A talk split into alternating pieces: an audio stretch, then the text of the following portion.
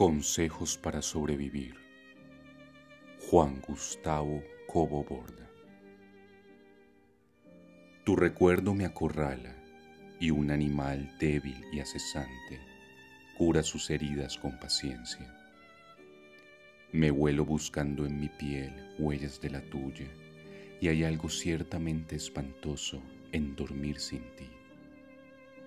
Repito, un poco cansado de recalcar lo obvio, que te quiero y ojalá nunca me olvides.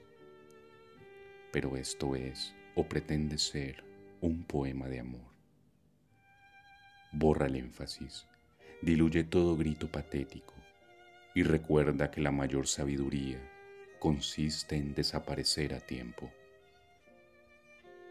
Ahora, cuando mi vida se parece cada vez menos a mi vida, recorro las calles de piedra del pasado y contemplo, turbio de asco e ira, como todo se reduce a la muy larga torpeza de incesantes comienzos.